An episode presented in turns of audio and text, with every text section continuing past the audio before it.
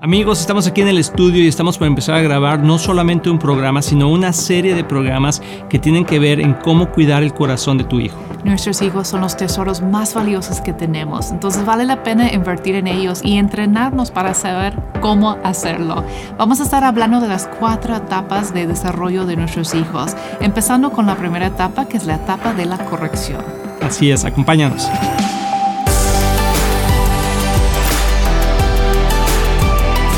Hola amigos de Éxito en la Familia, nuevamente aquí con ustedes. Nos da gusto saludarlos y donde quiera que se encuentre les mandamos un fuerte, fuerte abrazo. Siempre lo vemos como una oportunidad ah, muy importante, ¿verdad? Poder pasar este tiempo con ustedes, poder estar aquí hablando de lo que es lo más importante para todos nosotros y eso es pues nuestras familias. Y hoy tenemos de veras este programa que queremos compartir con ustedes porque creo que estamos en un tiempo en, en nuestras vidas, en el mundo en general, donde más que nunca es importante cuidar el corazón de nuestros hijos, el corazón de cualquier niño, quizá tú estás casado o no, tengas niños o no tengas niños, pero conoces niños de alguna manera y tenemos que cuidar su, su, su, ahora sí que la, su santidad, eh, su pureza, su inocencia. Su inocencia y creo que ahorita está bajo un ataque tremendo. Aún durante sus diferentes etapas, no, no, no más los niños pequeños, pero también los adolescentes y jóvenes Ah, Dios quiere como restaurar esa inocencia en, ellos y poder guiarlos hacia la madurez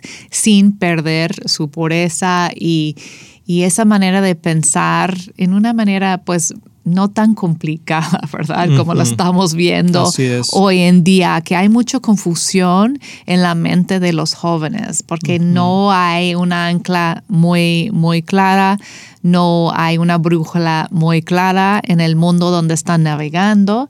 Antes vivimos en tiempos cuando pues casi toda la comunidad estaba caminando en la misma dirección. claro que había excepciones a eso, pero en general tú podías confiar que tus vecinos, si eran buena gente, iban, a dar buen consejo a tu hijo, ¿no? Así es. Y pues no, hoy en día no puedes confiar en, nada y nadie, aún en nuestros sistemas eh, de educación, tenemos que dudar y tener que checar y, vigilar. Así y, es. Y son nuevos tiempos para, para papás. Y creo que los papás se encuentran en una disyuntiva que dicen, bueno, pues los que no tienen mucho conocimiento de lo que está pasando en, en, el, en el sistema educativo en general, como que dices, bueno, pues yo los mando a la escuela y que los eduquen, ¿verdad?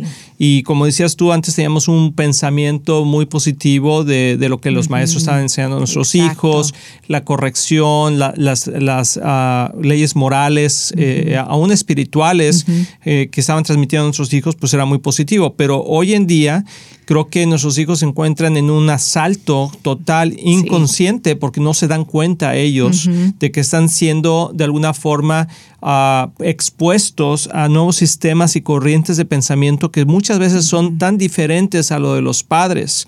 Y después los padres tienen que lidiar con eso en casa y no saben qué es lo que realmente le pasó a mi hijo, le pasó a mi hija, porque ahora ya no quiere hacer esto, ahora quiere hacer aquello, ya tomó esa decisión y contestan a veces con la cosa, con, pues así estamos, así me dijo mi maestra o, eso es lo que está pasando o eres muy anticuada, muy anticuado y entonces uh, viene un shock un shock en la familia y ahora también con, conceptos de, nuevo género, conceptos de, aborto, de, tomar decisiones drásticas con hormonas en, tus en los cuerpos de los niños. Hasta las drogas que ahorita son legales en algunos estados y eso puede ser confuso para un un, joven. sin el consentimiento de los padres, muchas, en muchos casos. Y, teniendo ah, el concepto que los papás dicen, oye, espérame, ¿qué está pasando con mis hijos? Y, diciendo eh, el Estado, tú no te puedes meter en esto, es una decisión de tu hijo. Oye, pero mi hijo tiene seis años, no importa, es una persona y ellos pueden decidir, etcétera. Hay una confusión ahorita en el sistema educativo y el sistema moral de las familias que, creo que es una nueva etapa que no nos la veíamos muy lejos, pero que ya está aquí el día de hoy. Sí, sí, es cierto. Y, muchas veces también pues nos encontramos con esa dilema, ¿no? De, de cómo ser vigilante, no. Vigilantes. Vigilantes sin ah, ser controladores, ¿no? En todo que están haciendo. No queremos hacer eso. No queremos que nuestros hijos crezcan tampoco en una burbuja o, completamente apartados que no, no conocen, ¿no? Ni, ni lo que está pasando a su alrededor tampoco. No podemos sobreprotegerlos, pero sí tenemos que darles las herramientas necesarias para enfrentar la vida y la sociedad.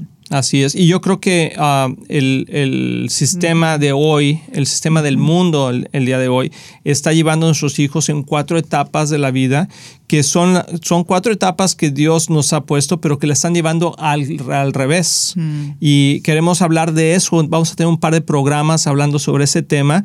Así que ese es el primer programa de esos dos programas que vamos a hacer, de las cuatro etapas de ser padre. Y, vamos a hablar las que Dios dice y cómo las está manejando hoy en día el sistema educativo, que es diferente a mm. como a las, en el orden. Y sí, entonces vamos a ver un versículo que es eh, eh, Salmo 127, 3 y 4, que dice, los hijos son una herencia del Señor, los frutos del vientre son una recompensa, como flechas en las manos del guerrero son los hijos de la juventud. Y esto pasa, este versículo primero tiene varias connotaciones aquí implícitas. Uno dice, los hijos son una herencia del Señor. ¿De quién son la herencia? De los padres. O sea, los hijos no son del gobierno, los hijos no son de la tía, los hijos no son del abuelo, los hijos son de los padres. Aunque claro que después los abuelos, los tíos fungen a veces funciones eh, de padres porque los papás no están haciendo su, función. Pero estoy hablando en, en, el sentido bíblico, Dios está diciendo, los hijos son herencia para los padres y son una recompensa en el vientre de la madre. O sea, entonces, ¿qué, qué, quiere decir? ¿Qué quiere decir? Que, que los, los hijos pertenecen a la familia y principalmente a sus padres. Sí, aunque obviamente no estamos hablando de propiedad, ¿verdad? Porque ningún ser humano es propiedad de, de, otro ser humano y es, son como que prestados, porque primeramente pertenecen al Señor, ¿verdad? Él es el único amo verdadero, ¿no? que, es. que es dueño de todo. Nosotros somos como cuidadores Administradores. Que es, una buena palabra para de nuestros hijos, ¿no? Guardianes. Guardianes. Pero, pero hay que tener cuidado porque el gobierno ahorita está diciendo que tú no eres el padre, tú simplemente es el guardián momentáneo de tu hijo. y, creo que sí hay una diferencia entre ser guardianes y ser padres.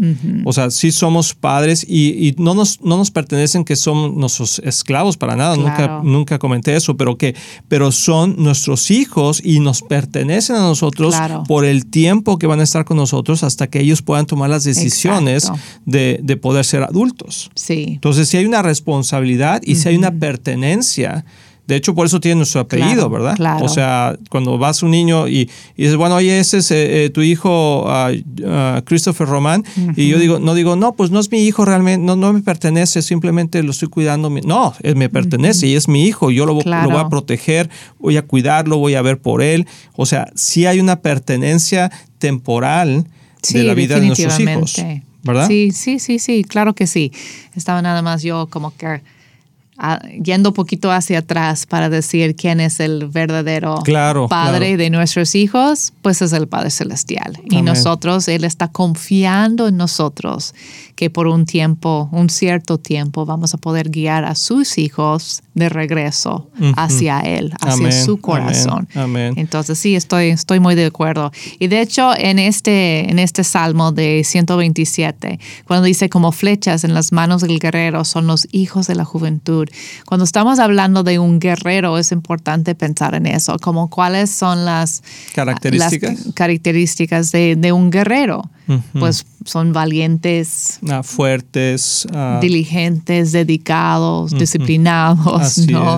También preparados. Preparados, sí. Tienen la aptitud o la capacidad, ojalá, que, sean entrenados, ¿no? porque un buen guerrero es una persona muy entrenada. Entonces, igual nosotros tenemos que ser y cumplir ese, ese rol como, como papás, ser igual um, vigilantes ser este, fuertes, valientes, ¿no? De, no desanimarnos con todos los retos que, nos acercan, obviamente, en cuanto a nuestros hijos, también ser preparados y entrenados. Así es. Y entender si hay un guerrero es porque hay una guerra.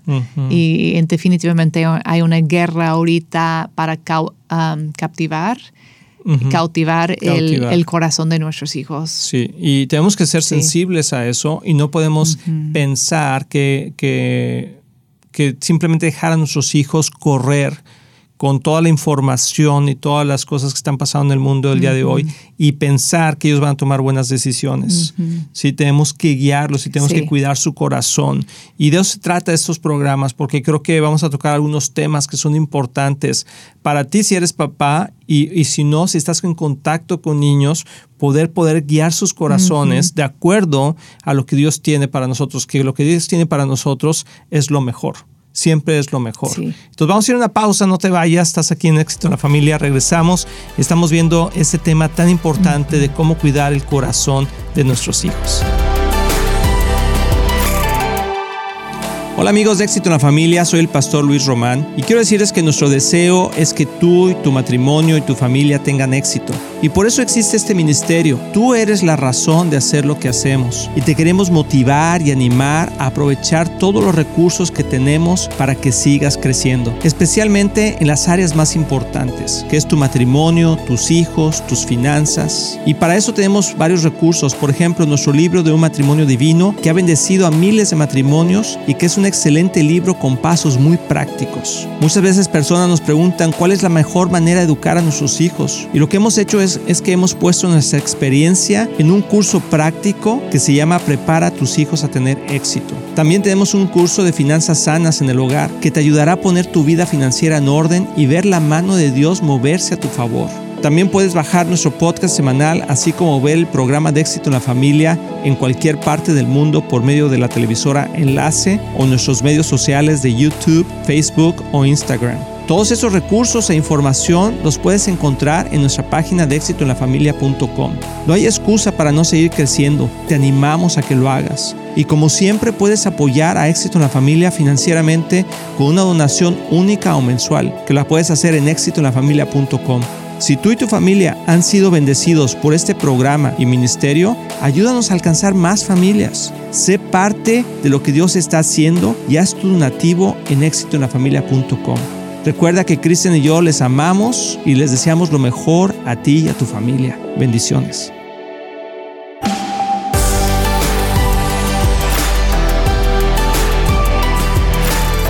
Amigos, ya estamos aquí de regreso en Éxito en la Familia y espero que estés pasando un buen tiempo con nosotros, que estés tomando nota de todo eso que estamos hablando, porque creo que va a traer mucha revelación a todos los padres que están trabajando con sus hijos en poderlos crear en que sean hombres y mujeres de bien.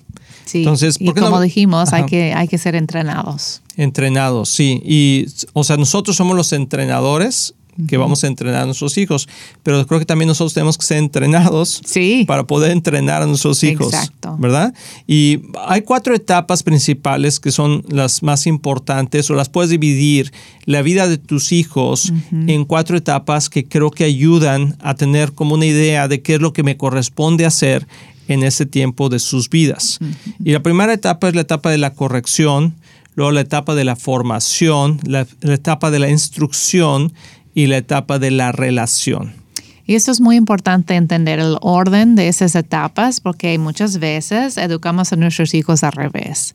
Como la última etapa, que ya es cuando están entrando en madurez y para ser adultos, es la relación pero muchas veces queremos tener esa como experiencia con nuestros hijos desde que estén muy pequeños. Cuando no están en esa etapa, su desarrollo emocional no está hecho para eso, para vernos como, como amiga o amigo.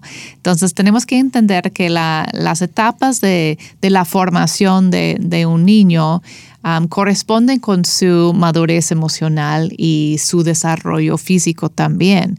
Entonces, no, no debemos adelantar esas etapas, ¿no? E, eso es muy importante porque lo vemos mucho, que como que en lugar de ser papás, a veces queremos ser amigos, pero no es el momento todavía hasta que hemos construido primero los, las primeras etapas. Y hoy en día es lo que yo me refería antes de ir a la pausa, de que ah, el, el, mundo en general, la sociedad, los sistemas educativos están diciendo, sabes que dale la oportunidad a tu hijo que él se, que él se eh, relacione y que él pueda tomar decisiones y darle la oportunidad que él decida quién es y, qué quiere hacer desde la edad muy pequeña. Y eso trae una confusión muy grande en la mente de los niños porque, como dice Los niños a esa edad, estamos hablando de la edad de entre 0 a 5 años, de, de 0 a 10 años, vamos a ponerlo, ¿verdad? Pero la primera etapa de corrección, que es de 0 a 5 años, ellos no están en la posición de, de, decidir quiénes son, sino más bien quieres, quieren que tú les digas quiénes son. Quieres que, ellos quieren que tú les ayudas a entender. Así es. Y si él, ese niño nació uh, varón o nació mujercita, o sea, ellos quieren saber quiénes son, papá, quién soy yo. Y tú le tienes que decir, si es un niño, tú eres un campeón, tú eres un hijo de Dios, tú eres un niño muy fuerte, eres un, o sea, un guerrero, o sea, etcétera. Todo lo que tenga que ver con esa afirmación varonil sobre la vida de ese niño. Y si es niña, pues obviamente tú eres mi princesa, tú eres una niña hermosa, Dios tiene planes de ti desde el vientre de tu mamá, sus planes son de bien y no del mal, tú vas a ser una hermosa mamá, etcétera. O sea, afirmar en ella la naturaleza que Dios le dio. Pero si hoy le decimos a nuestros hijos, ¿sabes qué? No sabe quién, no, yo no sé quién eres, tú decide quién eres. Y entonces en ese momento abres una puerta en su pensamiento de decir, oh, ¿y ahora quién soy? Y es mucho estrés para ellos. No es. justo, es cruel en realidad. Porque los niños necesitan esa afirmación y cuando, cuando tú les abres esa puerta, cuando están tan pequeños, ellos dicen, bueno, ¿y ahora qué? Y entonces su corazón, su mente se abre a cualquier concepto. O sea, tú le puedes decir a un niño, no, pues tú eres una rana. ¿Verdad? O tú eres, o sea, y el niño va a decir, o sea, va, a empezar a meditar, ¿en verdad soy una rana? Y obviamente tú dirías, ay, no puede pensar eso. Pero cuando no le afirmamos al niño quién es, ellos van a tomar lo que les digan que es. Mm. Y entonces ese es el riesgo más grande el día de hoy de dejar el corazón de nuestros, de nuestros hijos, la mente de nuestros hijos abierta a cualquier comentario cualquier o influencia. exacto. ¿sí? Que, que, traigan a sus mentes. Y hoy en día, pues obviamente en los sistemas educativos, en todo eso, hay en varios países, aquí en los Estados Unidos y en otros países, hay una, una ah, intención muy fuerte de poderle dar opciones a nuestros hijos de género, opciones de, de, decisiones que no tienen nada que ver con su edad, ¿verdad? Pero amor, ¿cómo podríamos ayudar a los padres a que la, etapa de la corrección, que es más o menos de 0 a 5 años, yo sé que puede variar, pero más o menos es una, una edad. ¿Cuál es la meta de eso? y si nos puedes explicar un poquito. Sí, tiene que ver con forjar en ellos el dominio propio y obediencia, porque por naturaleza el corazón del hombre siempre se va a desviar del camino de Dios.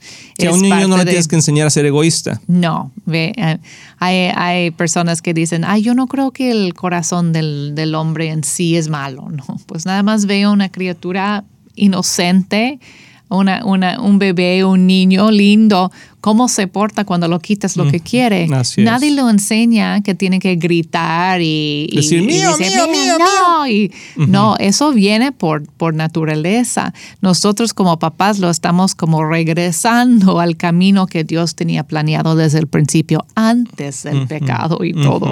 Entonces, eh, y lo hacemos ayudándole a um, a aprender lo que es el dominio propio y obediencia, porque queremos que nuestra meta final es que él pueda obedecer a Dios y pueda controlar a sí mismo. ¿no? Para poder eh, tomar buenas decisiones en la vida. Un joven que no puede controlarse a sí mismo está en problemas, ¿verdad? está, como tú dices, totalmente expuesto a cualquier influencia en la vida. Entonces, desde pequeños, esa es la edad perfecta para para instruir en, sus vidas y inculcar en sus vidas el dominio propio y obediencia. Y lo hacemos esperando que ellos nos obedecen a nosotros. Así es. A la primera. No después de cinco amenazas y la chancla, ¿no? Pero en realidad cuando decimos no lo hagas, estamos esperando que no lo van a hacer. Y si lo hacen, hay una consecuencia inmediata. Y eso y una consecuencia esperada, no lo estamos sorprendiendo con nada. Como ellos saben, si no obedecen hay una consecuencia.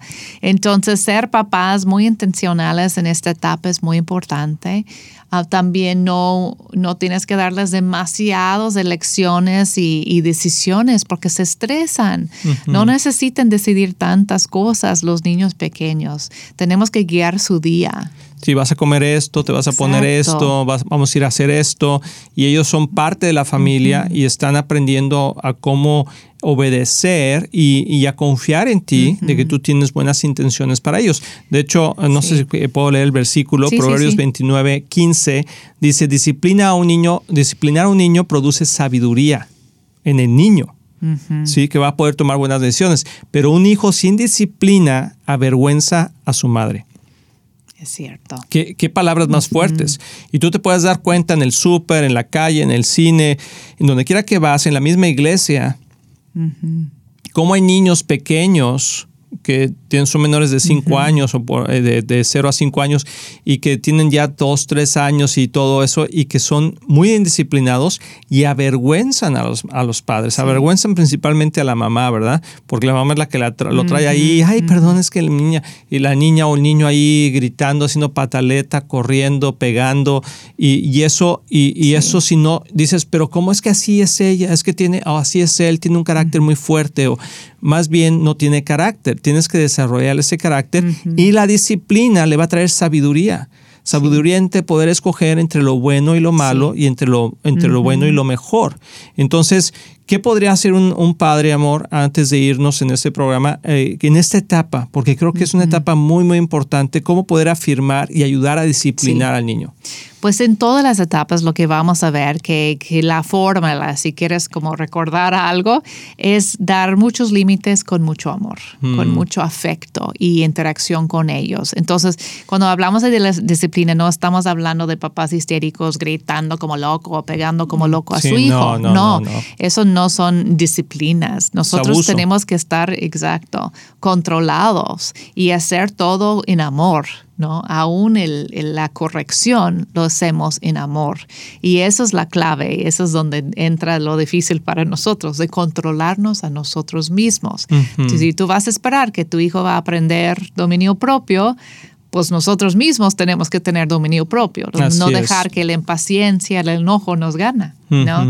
Entonces, con, hay que ponerles muchos límites, pero con mucho afecto. Entonces, límites para un niño pequeño de 0 a 5 años tienen que ver con su vida diaria, ¿no? Como que, como tú dijiste, no demasiadas elecciones ni decisiones de qué van a hacer o qué van a comer, a tener las cosas más ordenados para ellos.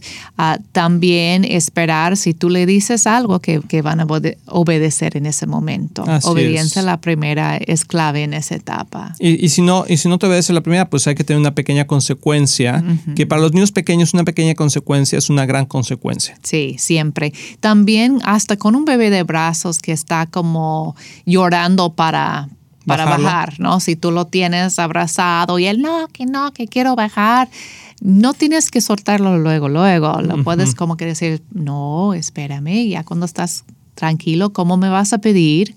Como que para que aprendan también pedir, ay, mami, puedo bajar o abajo, ¿no?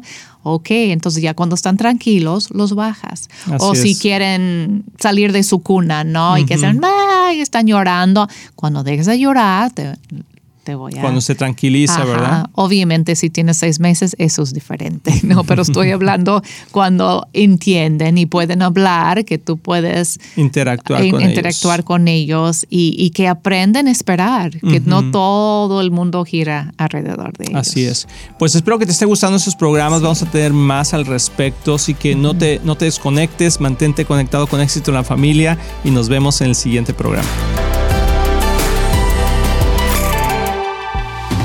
Estamos muy emocionados en anunciar que ahora los podcasts de Éxito en la Familia son parte de XO Podcast Network que pertenece a Marriage Today, el cual está dedicado a ayudar matrimonios y familias a tener éxito. Visita el sitio marriagetoday.com o éxitoenlafamilia.com para más información.